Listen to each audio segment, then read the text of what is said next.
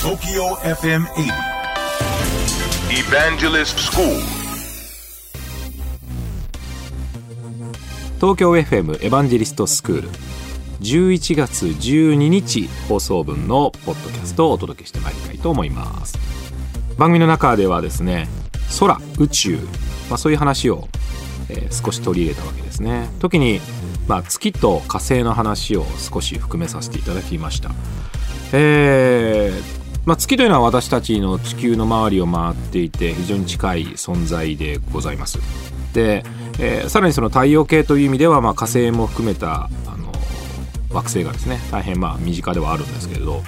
特に番組の中では火星について、えー紹介をしてきたわけですね。火星というのはあの地球にやっぱり非常に近いということもあって移住の計画が本当にあるんですね、まあ、月は番組の中でもですね、まあ、近しいことが分かりましたけど火星って実はそんなに近いわけではないんですよね。距離も3年かかるということですから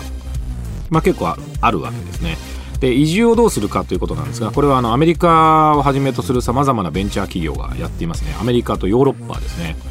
でそのベンチャー企業が2023年もうすぐですね。2023年に火星に移住する人を、えー募集しています。えーお金もかかるかもしれませんけど、まあ、まず何よりも、えー数人の候補者が選ばれまして、えーそこから何人かが実際に行くという形ですね。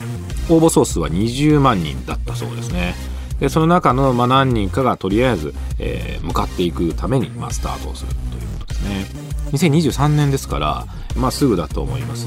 ただそのためには非常にこういろいろな技術の発達が必要なんですね。まず何よりもロケットを打ち上げて人が乗って火星に着くというその宇宙の航行技術ですね。ロケットの技術。やっぱりすごく IT が必要になります。場所それと運行進路を決めて操縦していく方法ですね。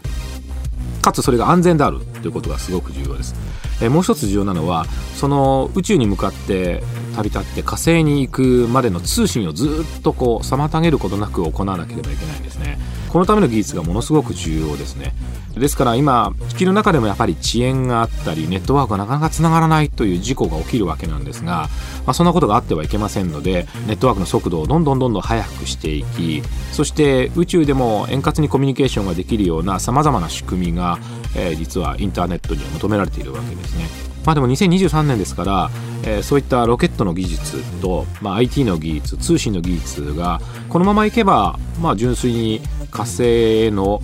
航行並びに移住ができるんじゃないかなと言われています、まあ、その手始めに、えー月というのがすごく使われるんですね。月というのは地球上からたくさんの電波が、えー往来していますので、まあ、距離の計測だけではなくてさまざまなインターネットの実験にも実は使われているわけなんですね。まあ、私たちの IT をはじめとするさまざまな技術というのは地球にとどまらず月そして火星太陽系だけではなく宇宙全体にこうどんどんどんどん広がっていく非常に重要な技術なんですよね、まあ私たちの世代ではなくて、まあ、番組を聞いていただいている若い世代の方々がですねえどんどんどんどんそういったことを引っ張ってっていただけるといいんじゃないかなとあのつくづく思っております。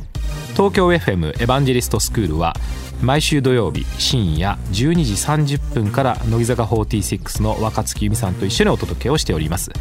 皆さんからのご質問にお答えをしたり、えー大変楽しくお届けをしております。ぜひオンエアの方も聞いてください。聞いてください。チャンスの女神。スマートフォンにいつのメールスペシャルなニュース。届いた私はすぐに電話をかけて次のチャンス掴んだ。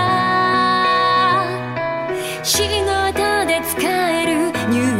ースが届く。そうチャンスの女神日経電子版